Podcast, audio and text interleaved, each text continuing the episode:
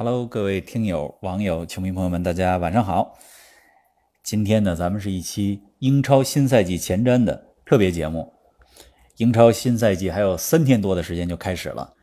现在呢是北京时间的晚上，周二晚上。那距离这赛季英超的第一场比赛，阿森纳和水晶宫的比赛，其实只有三天多时间了啊，非常期待。我觉得每个赛季开始之前啊，尤其是英超开始之前，这感觉就特别像。一直在追一个剧，这个剧呢追了三十年，追了三十季，每一季结束的时候都无比期待着，掐着手指算日子，等着下一季的开始。那么英超呢，也在几天之后将来到第三十一季，第三十一个赛季。所以我想很多球迷朋友们的心情，尤其是英超球迷朋友们的心情，跟我一样，这几天其实特别的兴奋。哎呀，看到有一些网友已经进入直播间了，Hello Chris。曼市的红天空，这都是老朋友，大家好。那么今天呢，也是我这一边聊着，然后一边呢看着大家的问题，呃，也很期待吧，有机会跟大家聊一聊，看看大家呃提出什么样的问题，然后我们这块呢来解答。应该说，今年夏天的转会窗让下赛季的英超更加值得期待，因为大家都知道，呃，转会窗虽然还没结束，但是三名神锋啊已经加盟了英超。哈兰德、努涅斯，还有我非常喜欢的意大利神锋斯卡马卡加盟了西汉姆联。哈兰德和努涅斯的表现，大家在上周末的社区盾或者叫慈善盾的比赛当中已经看到了。尤其是努涅斯创造了一个点球，而且自己还打进了利物浦的第三个进球。关键的是，努涅斯在进球之后，他的那种气势，他的那种求胜的欲望，以及他这么快就融入了利物浦，呃，这样一个有精神内涵。和底蕴的球队啊，我觉得这个是让我们新赛季最值得期待的。哈兰德这边呢，呃，这场比赛虽然没有进球，而且很多朋友会说哈兰德这场比赛浪费了一些绝佳的机会，包括比赛最后时刻一个空门给打到了横梁上。但是我觉得呢，我们换另外一个角度来看，哈兰德刚到一个新的联赛，跟一些之前没有一块踢过球的队友们一块踢球。但是这场比赛呢，他也自己通过跑位和抢点，跑出了抢出了两三个必进球的机会，所以从这一点来讲呢，其实也不差，对吧？而且曼城的另外一个引援，在上期节目里边也跟大家说了，来自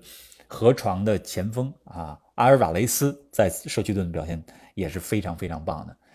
那么斯卡马卡，我是把他当成新赛季英超的第三位神锋了，因为之前的节目跟大家介绍过多次。这名啊，意大利的呃，算是新生代的中锋球员吧，所以我觉得今年的英超非常值得期待。一个呢就是神锋的加盟，还有一个呢就是大家想一想，就是过去的几个赛季，去年还有前年，其实都是因为种种的原因，整个的夏季的转会窗，包括夏季的季前赛备战期不是那么完整。二零二零年因为疫情第一年，那么欧冠的比赛八月份才打。对吧？新的赛季九月、十月才开始。去年呢，嗯，又是因为上上赛季是一个被压缩的赛季，然后上个赛季的夏天，就是去年夏天又有欧洲杯，所以很多球队呢，其实也没有特别完整的、特别长的一个夏训。那么今年转会窗啊，整整将近三个月的时间，然后夏训，好多的球队都在各个地方安营扎寨，对吧？呃，两周的时间，甚至有好几个训练营。我觉得今年真的是啊，大家可以说是卯足了劲儿来拼今年的英超。哎呀，看到很多的朋友都进入直播间了啊！欢迎小宇宙爆发，欢迎疯狂的豆子。疯狂豆子说：“努涅斯敢打敢拼，精神属性强大。”你说利物浦买球员，只要这球员精神属性不强大，利物浦是不会买。所以我觉得利物浦买人都是买。不同技术特点，但是同样精神内涵的人，欢迎猪血肠，欢迎，嗯，这个阿吕足球啊，这疯狂豆子说，曼城的边路爆点少了，哈兰德还需要适应，打利物浦的优势变小了。所以，其实今天咱们的第一个大的话题呢，就是想跟大家来聊一聊争冠，就是新赛季的争冠是怎么样一个局势。就是咱们说到格局的时候啊，比如说有时候我们在描述这个世界格局的时候，经常以前会经常说一超多强，有时候会说多极格局啊等等不一样的描述。那么英超呢，我觉得在过去的两三年的时间里边，其实都是双雄争霸，就是曼城和利物浦。所以大家也可以来说一说，就是新赛季，咱们先不说谁来夺冠哈，咱们先来说一说，就是新赛季英超的争冠格局，大家会觉得是怎么样的格局？是一超多强的格局？是双雄争霸，利物浦和曼城继续像前几个赛季一样，把剩下的对手们甩甩几条街远。是双雄争霸还是多强争霸？也就是说，有没有其他的一些球队，比如说像热刺加入到争冠的行列当中？我觉得这个是今天咱们讨论的第一个问题。然后咱们从上往下捋着说，对吧？先说争冠，然后咱们来说前四。因为今年前四的预测也是非常非常难预测。前几天跟朋友们吃饭的时候，我发现现在一跟朋友们吃饭呢，因为我都知道大家都是哪个队的球迷，大家问我的一个问题就是：冯老师，我们队能进前四吗？你给个话我说我又不是预测专家，让我给这个话这不是这不是给我挖一坑吗？人家说了，说你二零二一年这个意大利夺欧洲杯都预测对了，我们队进前四能不能给我们预测准一次？我说我真不敢预测，我只能给大家分析。但是今天咱晚上咱们的节播直播节目呢，我觉得咱们还是可以大胆的来猜想一下英超的前四，因为争夺英超前四的这些队呢，就是六七个，对吧？少说六个，利物浦、曼城、热刺、切尔西、阿森纳、曼联，多说了，如果你把西汉姆联。包括前几个赛季表现不错的莱斯特城带上，以及新进这个叫做准强队或者中游球队纽卡斯尔，是不是都有机会来拼一下前四？咱们可以一块来说一说。另外呢，再往下，咱们的话题呢到了降级区。这个赛季的英超啊，我觉得不仅榜首那块有悬念，而且降级、保级的悬念会非常的多。新上来的三个队，我看。咱们的学生朋友小当本当，昨天的时候在 B 站给我留言，他说感觉啊，新赛季新升上来的这三个队都是有点实力的。富勒姆这是升降机，伯恩茅斯前几个赛季降级之前在英超表现也不错。诺丁汉森林，大家看到没有？诺丁汉森林前两天刚刚完成了今年夏天的第十二签，斯图加特的比利时中场曼加拉，对吧？加盟了森林，所以这三支升班马球队其实都不弱。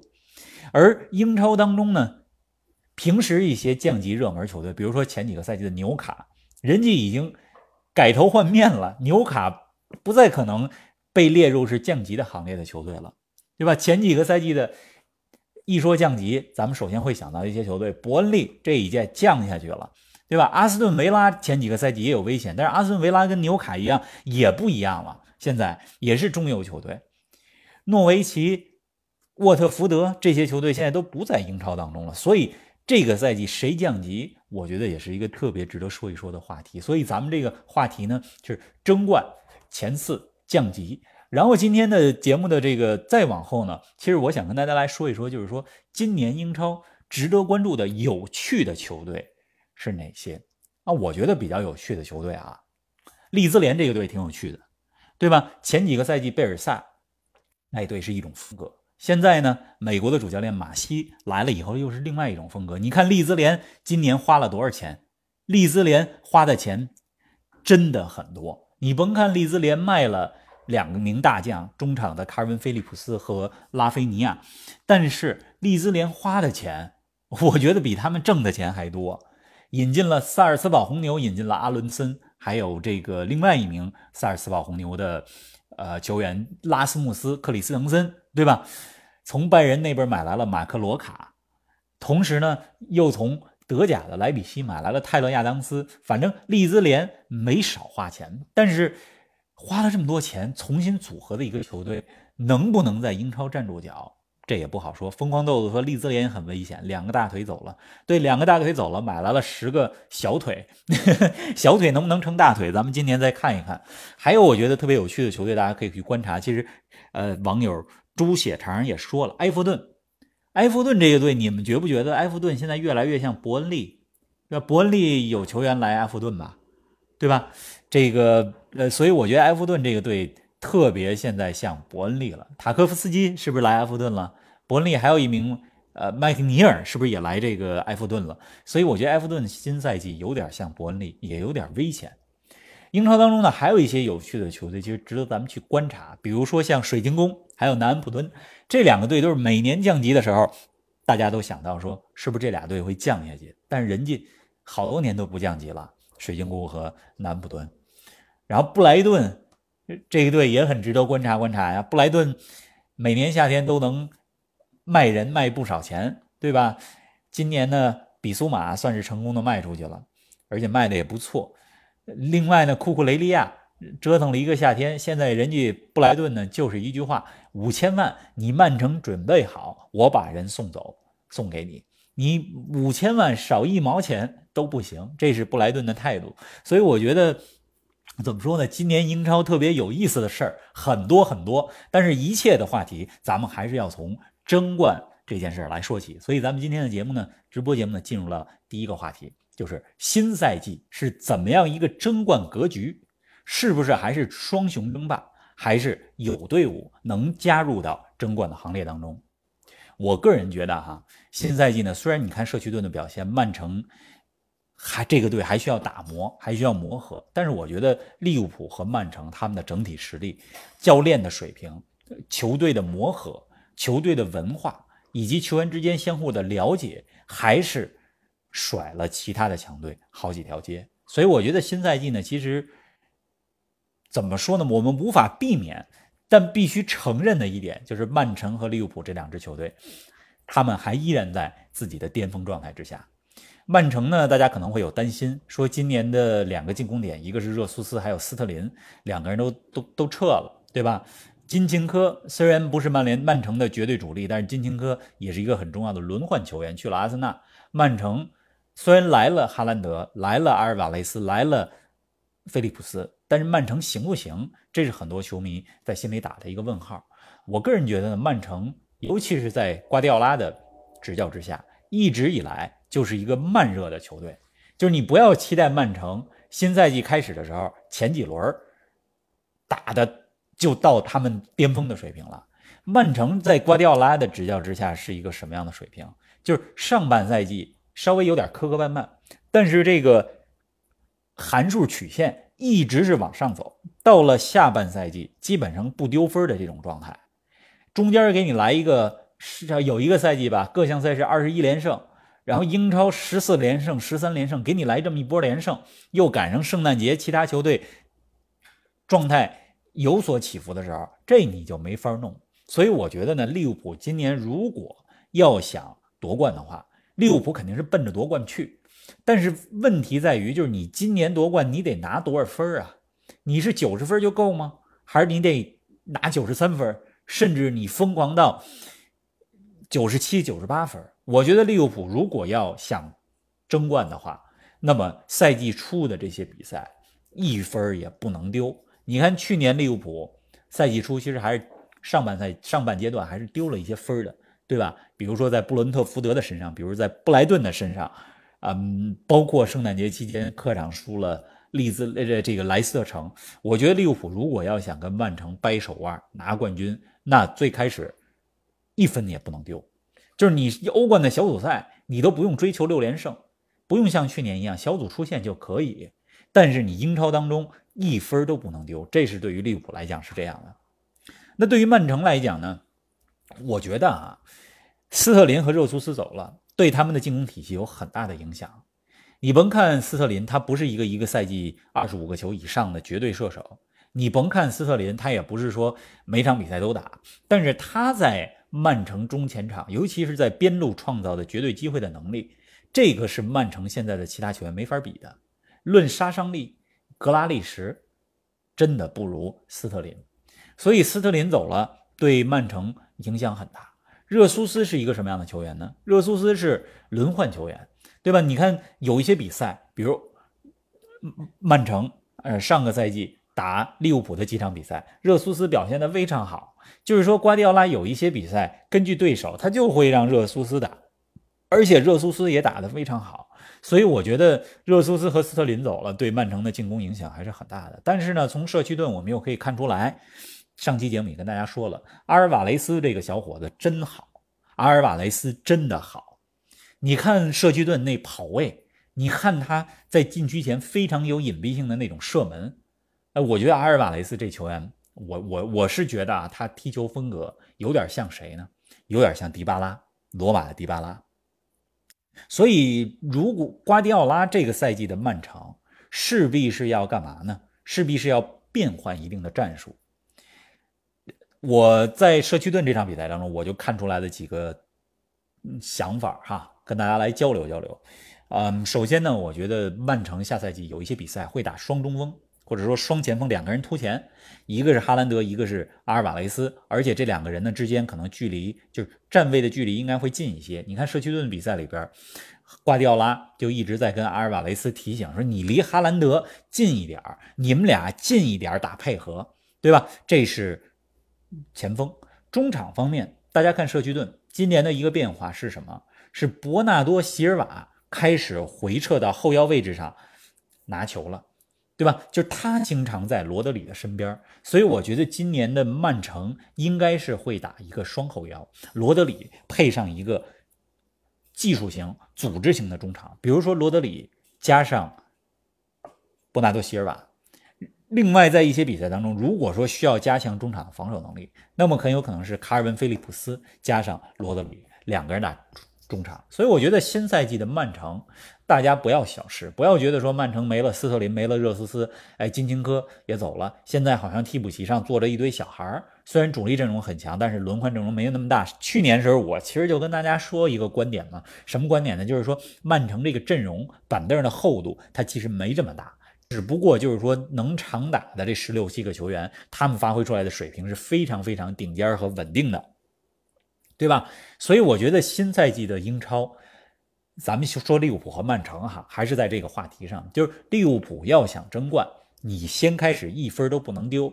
欧冠打一打替补阵容，小组也能出现可以。英超是关键，曼城就是赛季中段的那个表现最吓人，所以怎么着都得适应啊。去年开局第一场不是还输热刺了吗？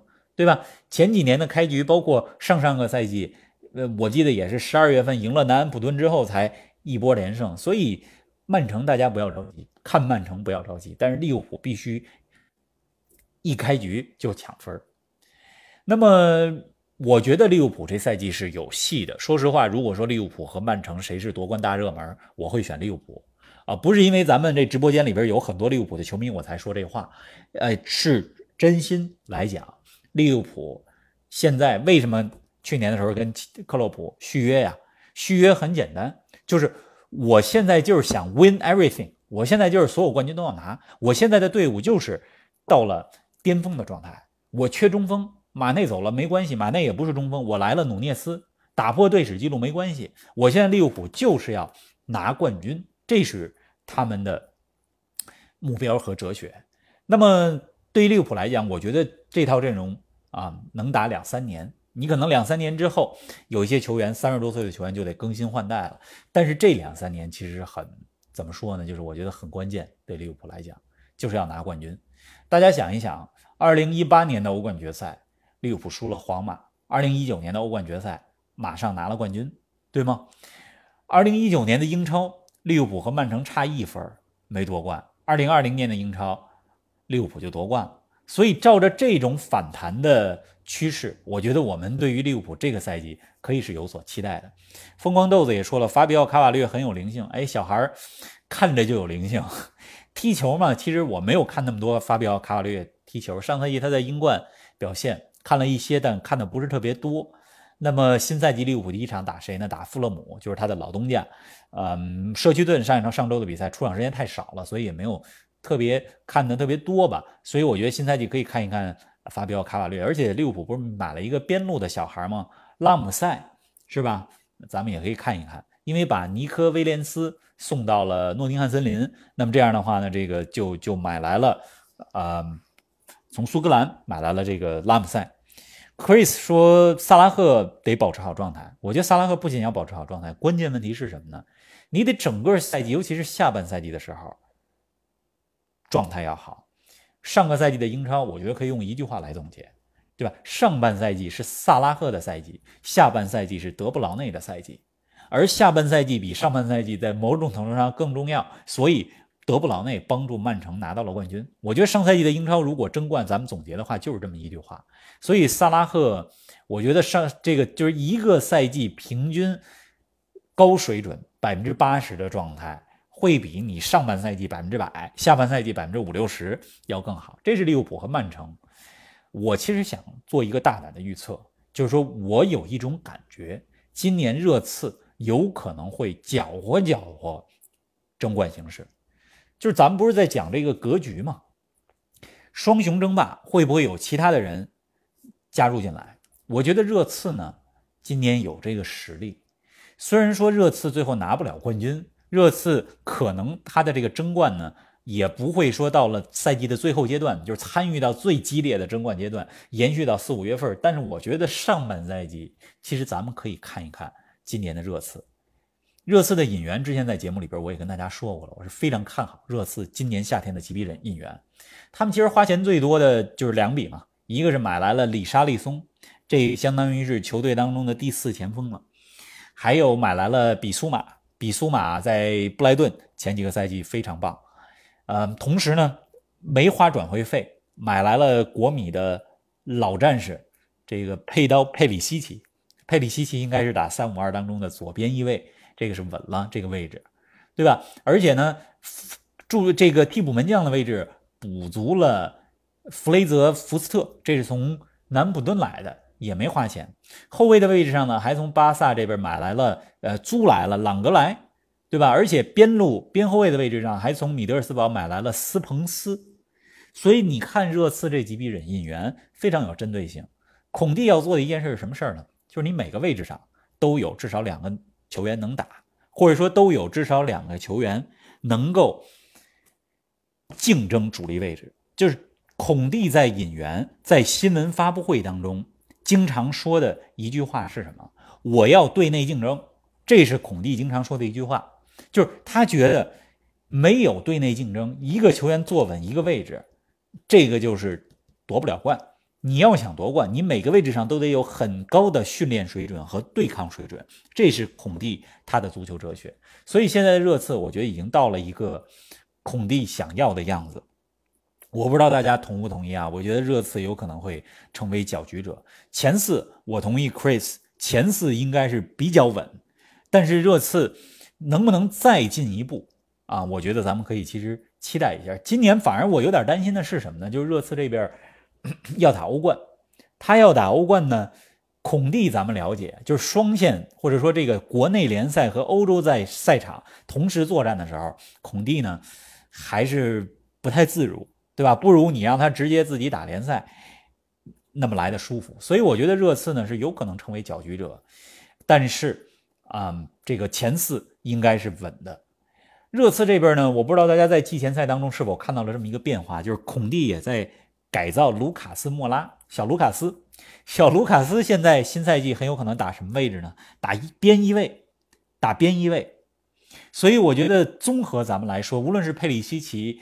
比苏马、里沙利松，还是咱们说到的卢卡斯莫拉的这个嗯位置的转换，我觉得新赛季的热刺真的值得可以非常可以期待。所以这是咱们对于争冠局势的一个小小的总结啊，就是我非常看好利物浦、曼城双雄争霸。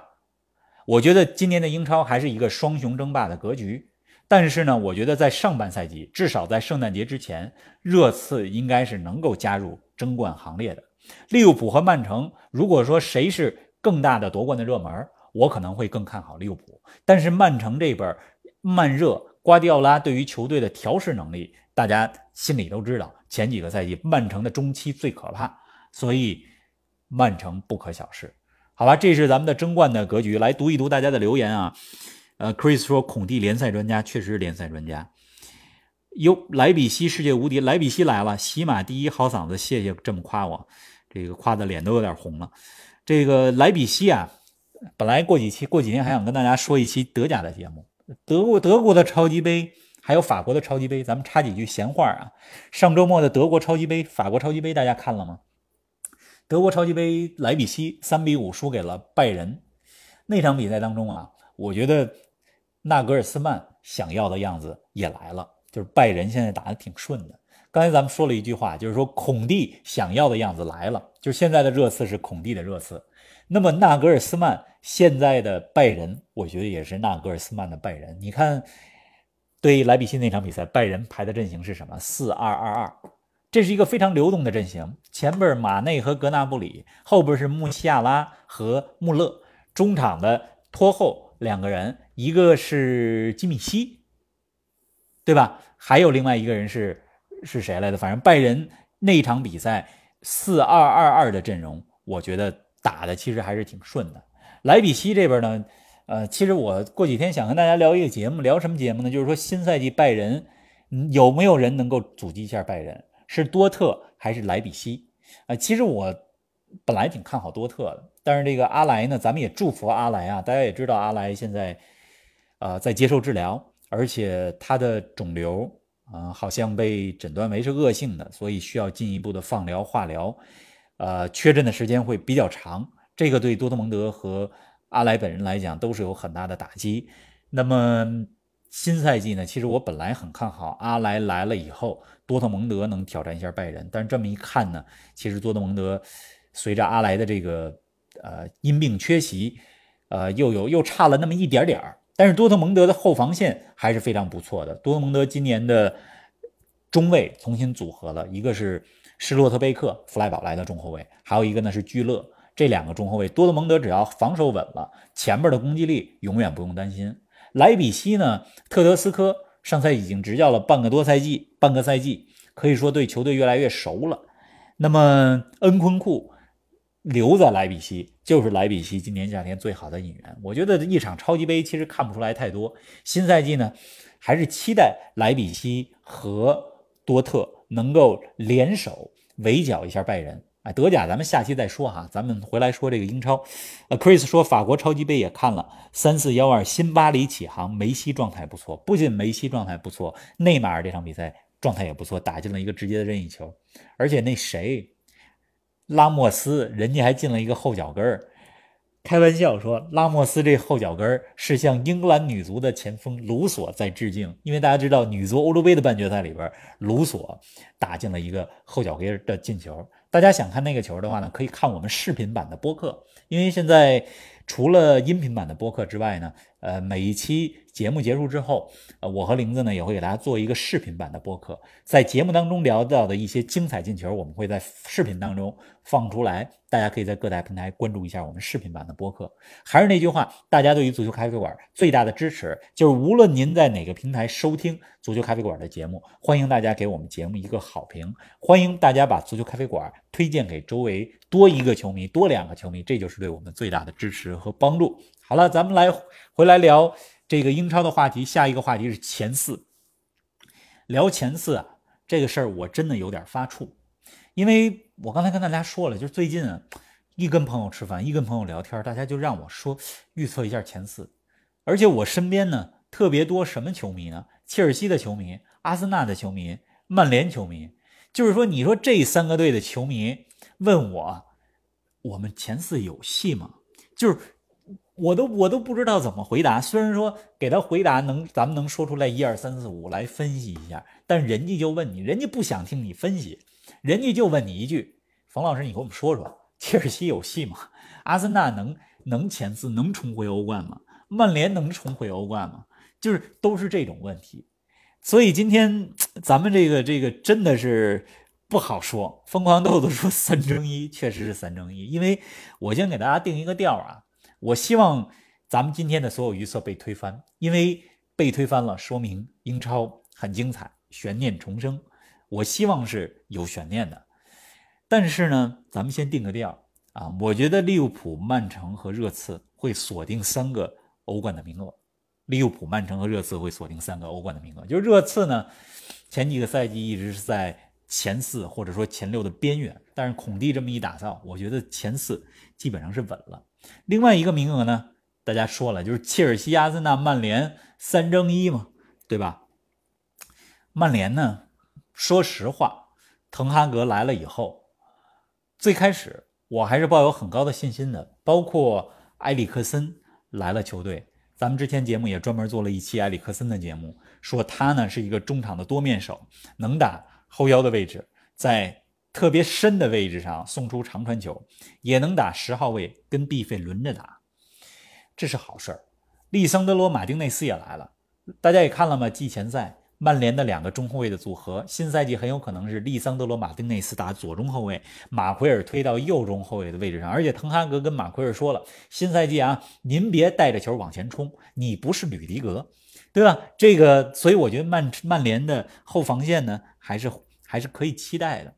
但是我觉得啊，现在曼联前锋位置上真的是不确定性太强了。国王同学。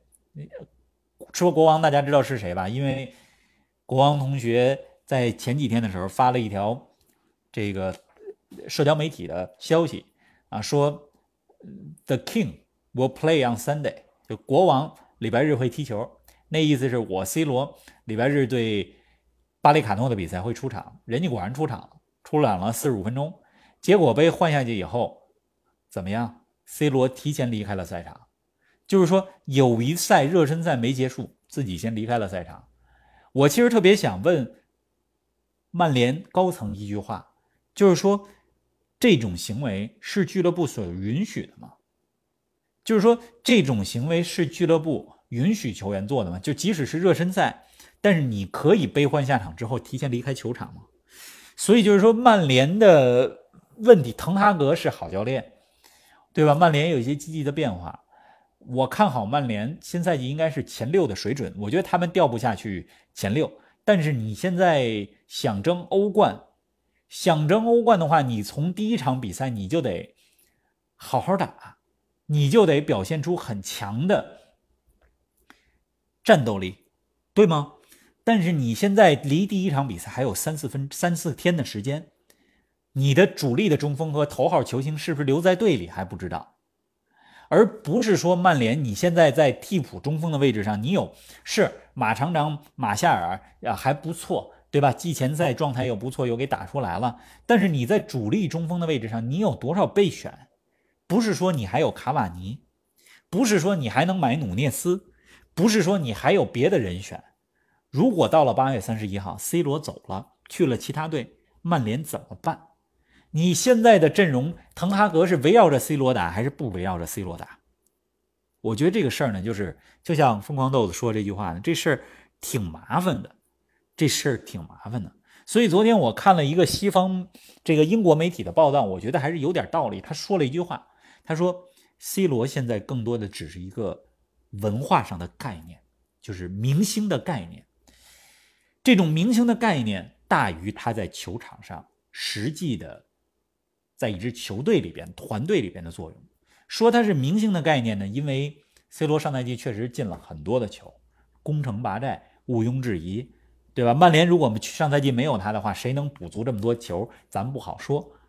但是呢，足球是一项十一个人的团体运动，就是说，我觉得如果说 C 罗还是继续的疯狂的想要刷自己的个人记录、刷欧冠记录的话，我觉得 C 罗会掉粉的，就是作为明星球员，他也会掉粉的，所以这是我所担心曼联的。所以这句话说起来很难啊，我不看好曼联能进前四。我是曼联球迷，我虽然在节目当中很中立，但咱们这是直直播，对吧？直播节目来的朋友们很多都是忠实的听友，都听了很长时间，大家也都知道我对曼联是怎么样的感情。但是我必须说一句。我不看好曼联进前四。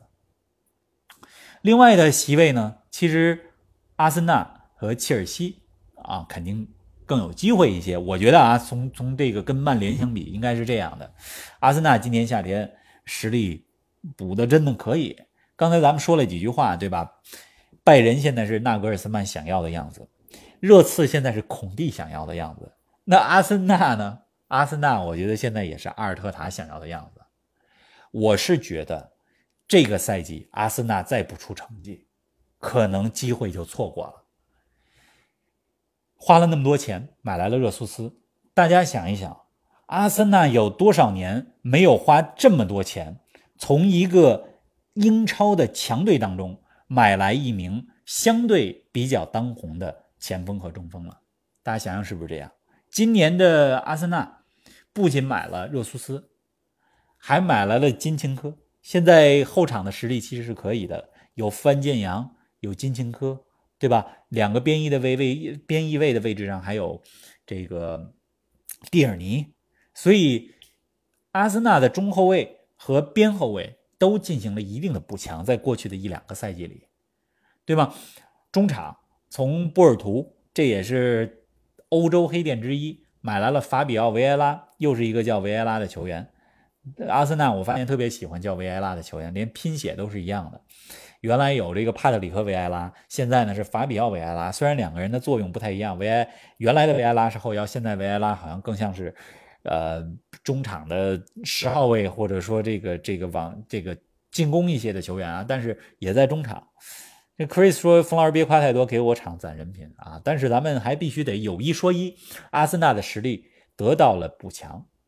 我其实唯一担心的就是说，阿森纳新赛季呢，它跟上个赛季不一样的是什么呢？就是你周中有比赛，有欧联杯的比赛，有欧联杯的比赛。所以从这个角度来讲，哈，我觉得现在的这个阵容，就算再买一两个人，其实也不为过。”因为你新赛季要多线作战，而且阿森纳如果通过联赛进不了欧冠，那可能也想一想欧联杯是不是可以更进一步？欧联杯当中是不是可以拿个冠军？这我觉得是阿森纳可能会想的事儿啊。阿森纳还买了一个人，对吧？从巴西那边买了一个小将，是圣保罗来的吧？叫马尔基亚马马尔基尼奥斯，对吧？虽然不会打主力，但其实也是一个非常好的补充。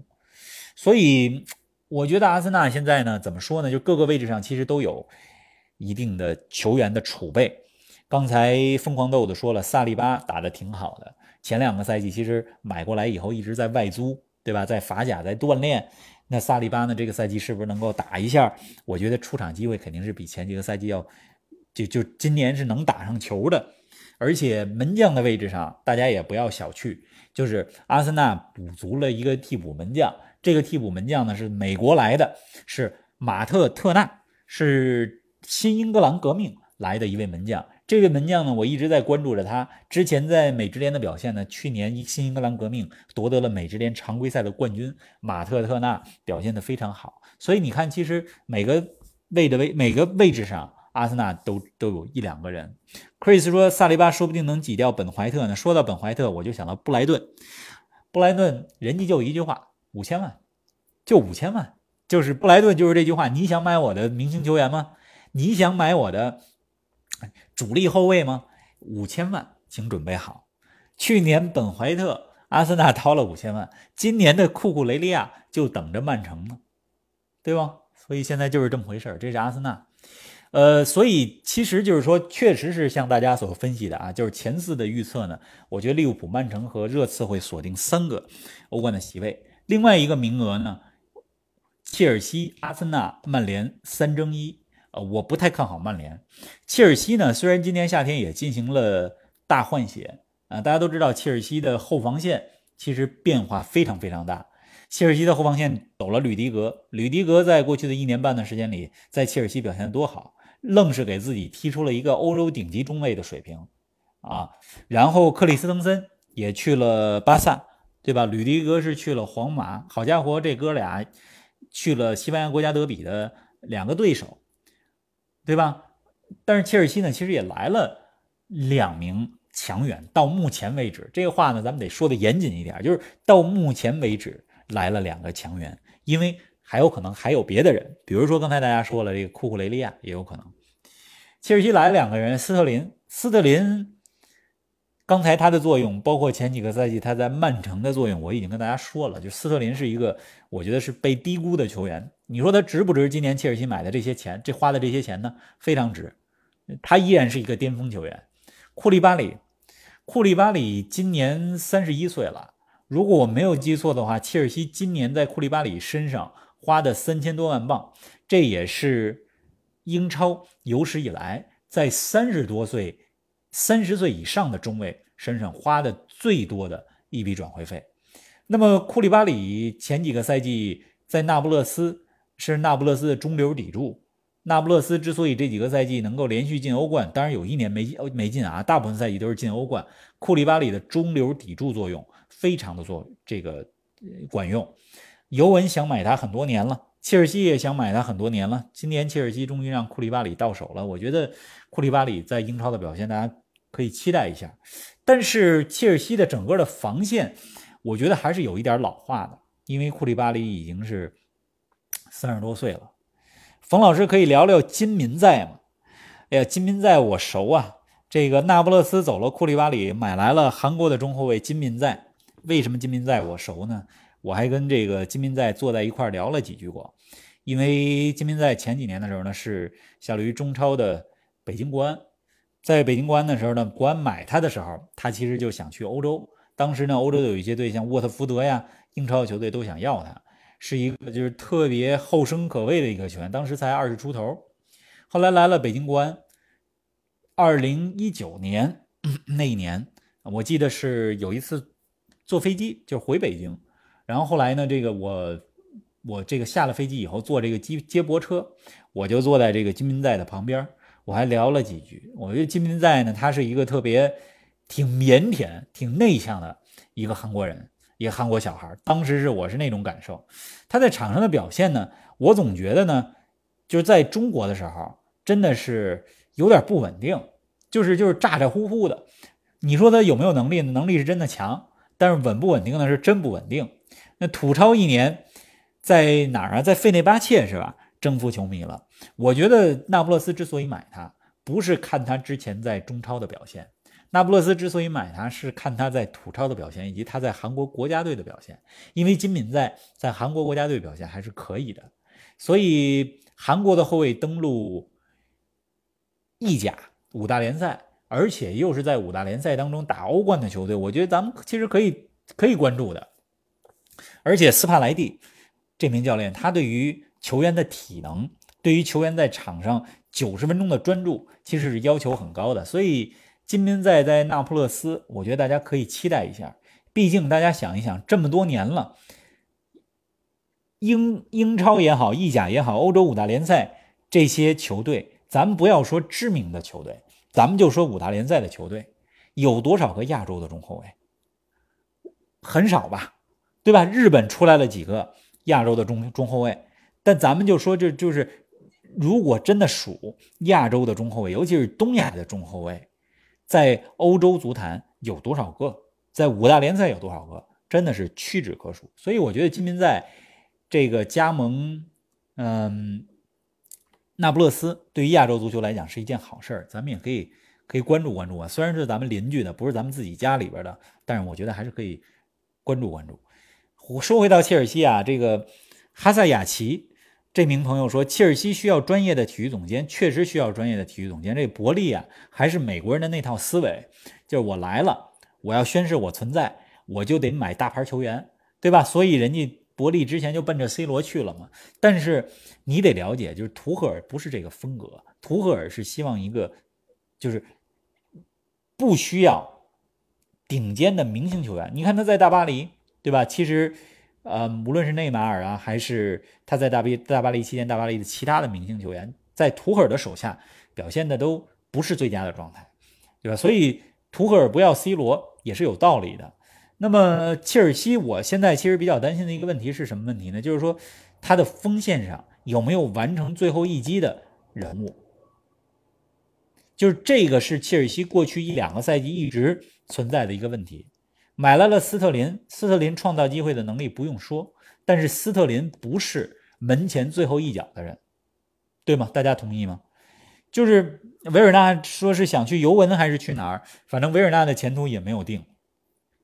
这也是为什么我觉得切尔西应该好好培养一下上赛季租到南普敦的他们自己青训出出品的这个布罗亚。因为我觉得布罗亚是一个可以培养的好球员，但是他还没有到能够踢切尔西主力前锋的这么一个位置。所以切尔西呢，我觉得我比较担心的是前锋的位置，就是完成最后一击能力的球员可能没有。这是切尔西。反正说了这么多吧，你要说我看好争四的球队，曼联、阿森纳和切尔西最看好谁？如果一定选一个的话，啊，我可能还是选切尔西，因为我相信图赫尔，他对于捏合一个新球队，或者说球队当中有一些变化，怎么捏合，对吧？这个图赫尔的能力还是非常强的。而且切尔西他毕竟去年欧冠冠军的底子还在，门迪还在，三条线的一些核心的球员还在，坎特和若日尼奥还在，对吗？然后这个。其他的一些这个角色球员也还在。疯狂豆子说预测图赫尔中途下课。哎呀，反正不知道中途下课的是谁，但是英超呢，传统就是中途下课的教练会很多，而且这几个赛季大家看到没有，前六的六大豪门都有人下课，就是六大豪门的主主教练中途下课的越来越多。所以上个赛季是谁呀？努诺吧，努诺，然后还有索尔斯克亚吧。所以怎么说呢？就是说，你说切尔西、阿森纳和曼联一定要让说一个，我个人可能现在在站在今天这个角度上来讲，虽然说希望有一些惊喜，但是可能相对更看好切尔西。说到争四啊，我再多提一个队啊，多提两个队，我不知道大家对这两个队是不是感兴趣，但是还想提一下，一个是西汉姆联，一个是莱斯特城。这两个队呢，西汉姆联。他们过去两年打下的底子相当可以的，就这支球队，你甭看今年林加德没有来，但是西汉姆联过去两个赛季，尤其是去年进了欧联杯的四强，去年欧联杯的四强的班底都在。去年西汉姆联为什么在英超当中疲软了呢？就最后才获得第七吧。这个赛季要打去打欧会杯，就是欧协联的比赛，是因为西汉姆联上赛季被欧联杯拖垮。因为最后阶段他们真的是有机会争正冠，但是遇到了法兰克福，法兰克福人家更孤注一掷的打欧联杯，人家联赛都不要了，排第十二，你光脚的碰上不怕穿鞋，这个这个穿 这个这个叫什么？光脚的不怕穿鞋的，对吧？碰上了法兰克福这么个球队，没办法。哎呦，有听友说佩洛西要到了，这个事儿不属于咱们足咖聊的范畴，咱们还是专注聊纯粹的足球，好吧？确实是快到了，但是这事儿呢，就咱们没法聊，也不准备跟大家展开聊了，咱们就是专门好好的聊足球，这个全世界球迷们都爱的东西，好吗？嗯，疯狂豆子说预测八到九名，预测八到九名是预测的哪儿呢？预测的狐狸城、莱斯特城，对吧？西汉姆联，我觉得新赛季呢，就是说。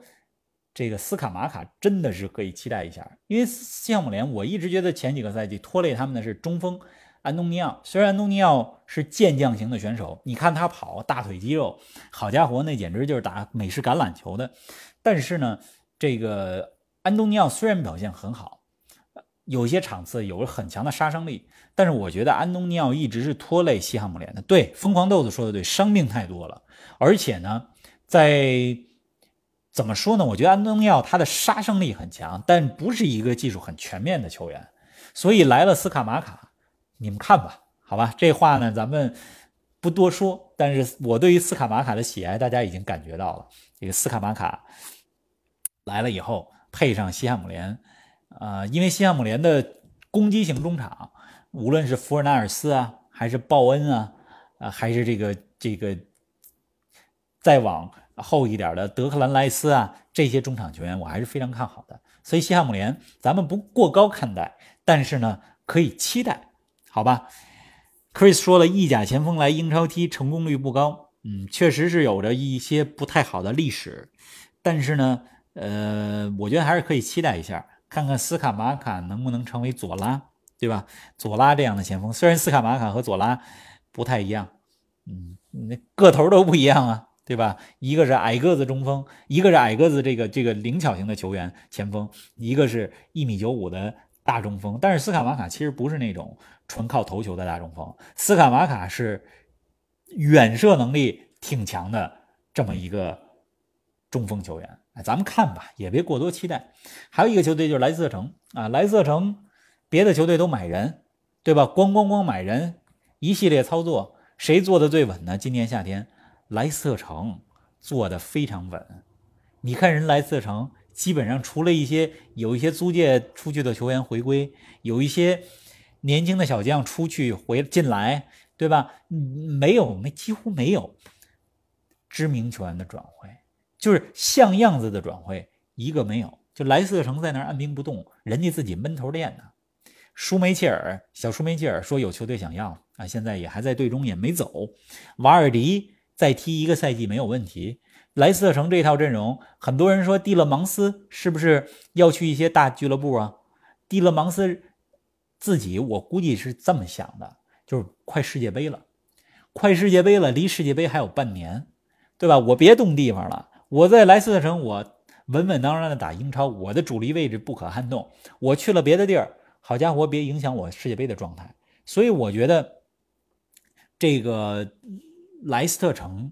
这个这个赛季呢，就是大家都觉得他会往下掉，但是我觉得这个队永远咱们别低估他呢，啊，可能还会是一个中上游的球队。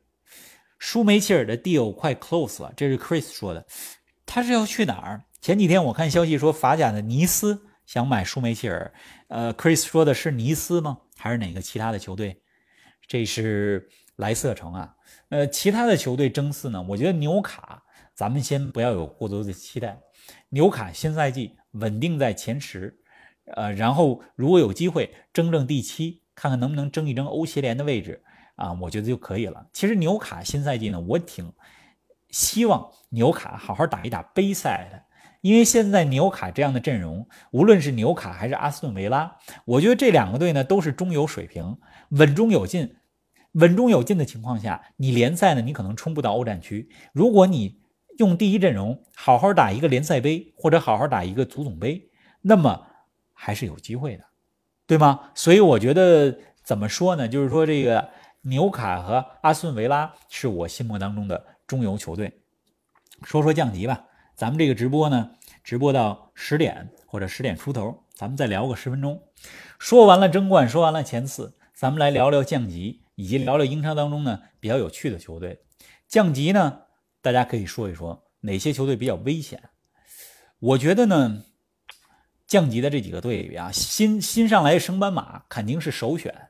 大家肯定会想到说，富勒姆、啊伯恩茅斯，还有诺丁汉森林。你甭看森林咣咣咣一系列操作，买了十二个人吧。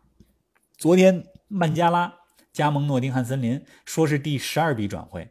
你看看诺丁汉森林今年夏天买了多少人？对吧？大家数一数，有一些是自由来的，有一些是花了很多钱买来的。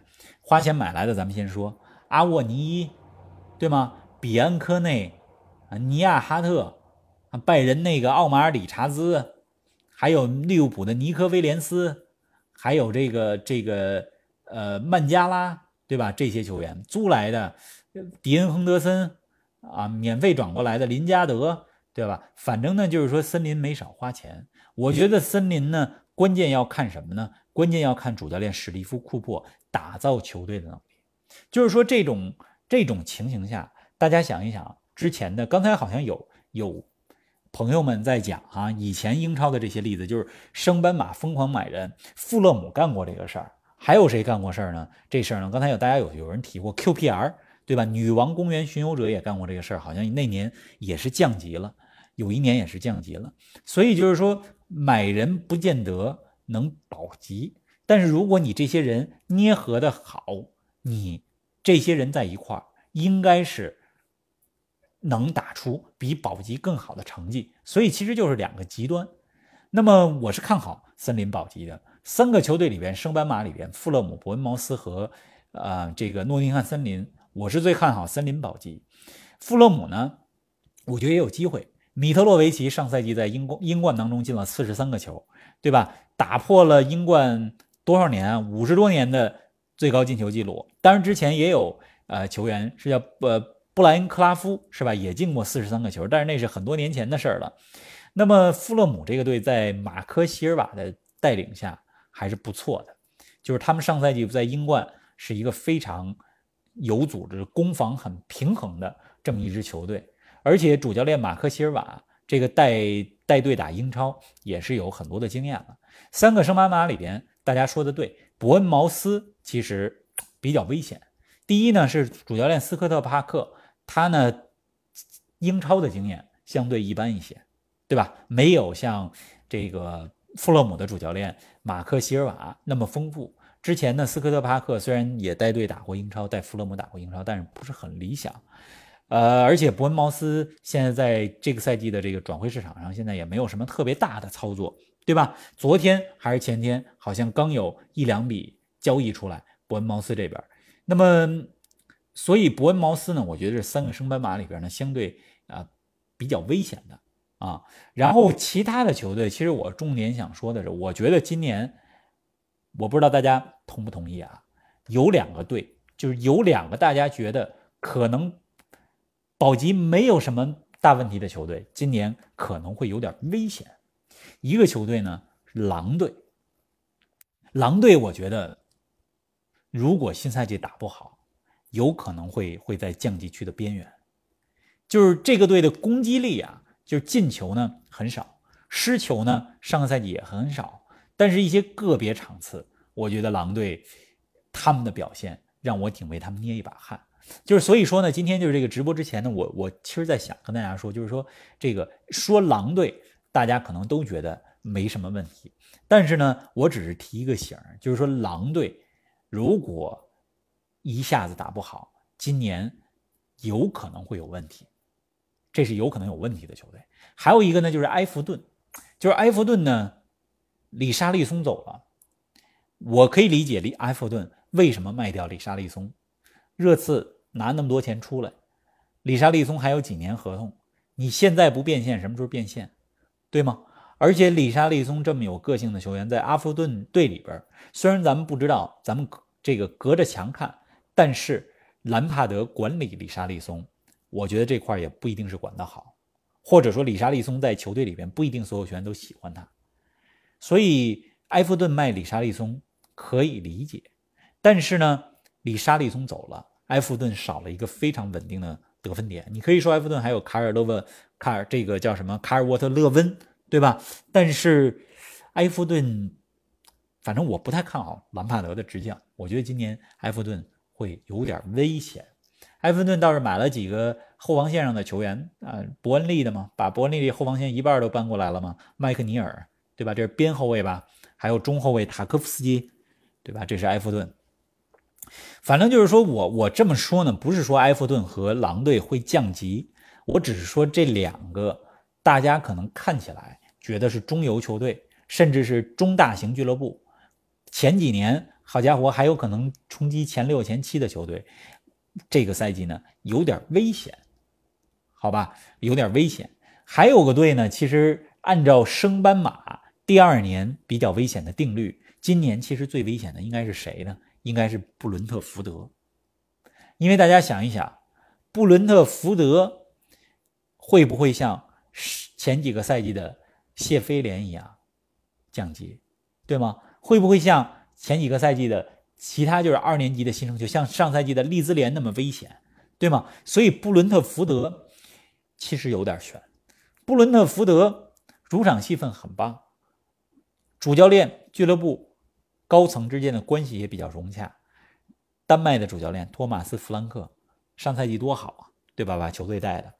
但是你必须看到的是，上个赛季布伦特福德能保级，很重要的一个原因是什么？靠下半赛季的埃里克森。埃里克森如果冬天没去布伦特福德的话，布伦特福德就掉级了。所以布伦特福德新赛季也是危险，也是危险的一个队。然后每一年呢，大家都会说水晶宫和南安普敦是不是很危险？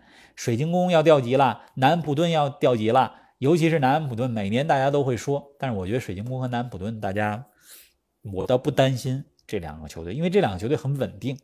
南普敦哈森许特尔执教了好几年，人家该拿分的比赛能拿到，虽然人员有进有出，但是总能把年轻球员给培养出来，总能把新来的乙级牌。球员打成甲级牌，这是南安普顿。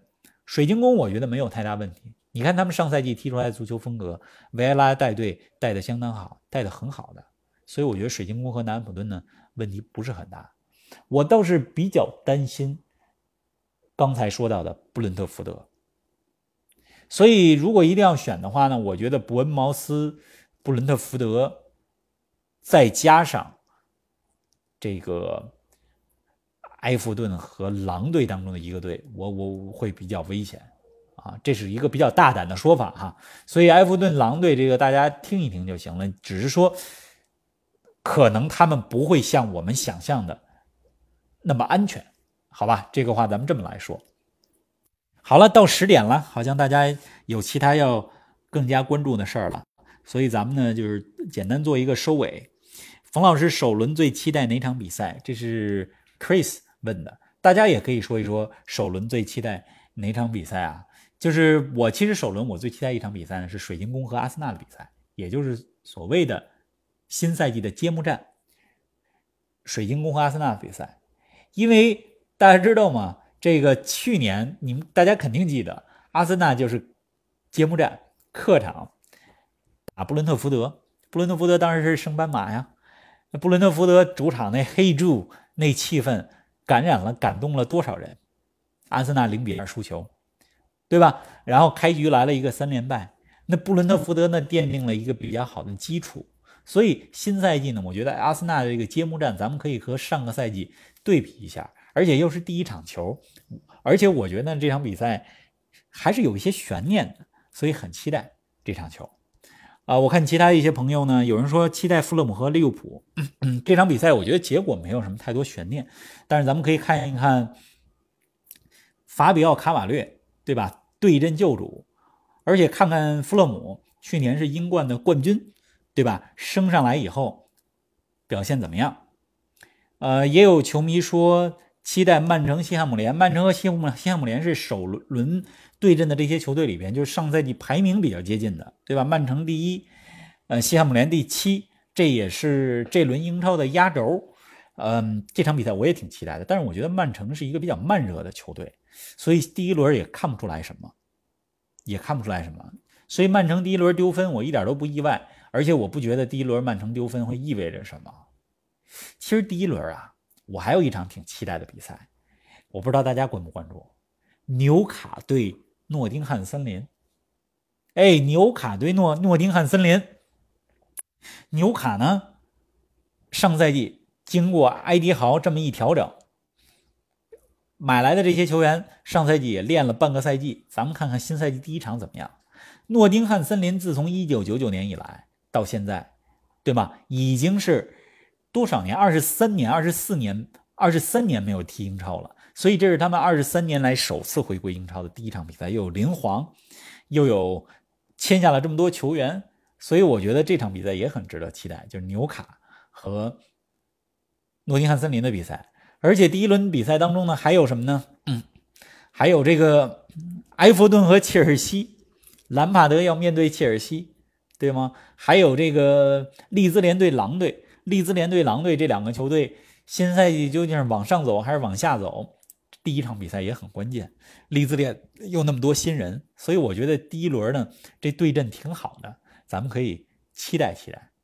好吧，今天呢，咱们差不多就聊到这儿。然后刚才还有一个话题，其实已经带着说了，就是新赛季呢，值得关注的有趣球队有哪些啊？我觉得有三个队比较有趣，一个是诺丁汉森林，来了这么多人，整个阵容换了一套。